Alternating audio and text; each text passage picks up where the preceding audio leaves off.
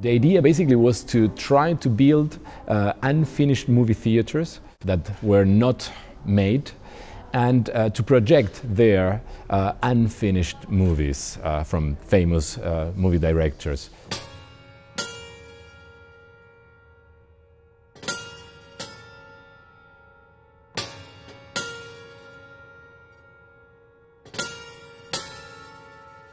We started research uh, about famous architects that uh, they wanted to develop uh, some movie theaters and for some reason they uh, couldn't make it. That was uh, mainly the, the job of uh, Mariana Tirantte, the designer of, of all the maquettes.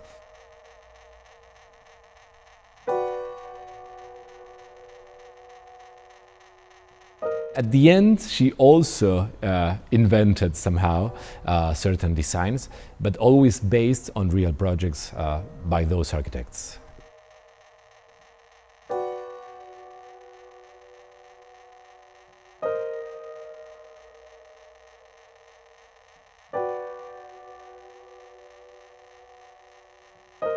I have to say that I end up uh, writing myself all the scripts and, uh, of course, uh, inventing uh, almost everything, but trying to write in the, in the manner of, in the mood of different filmmakers.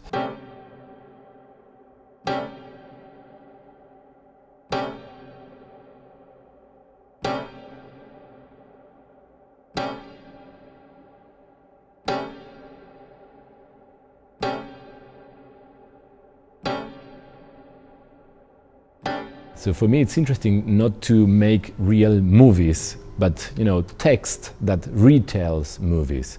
Um, in a way, uh, the the whole evening is. Um, as, as, we were discussing before, an attempt to bring to life some, something that it was unfinished. Uh, so that, that's why it's called uh, the paradise, Le Paradis.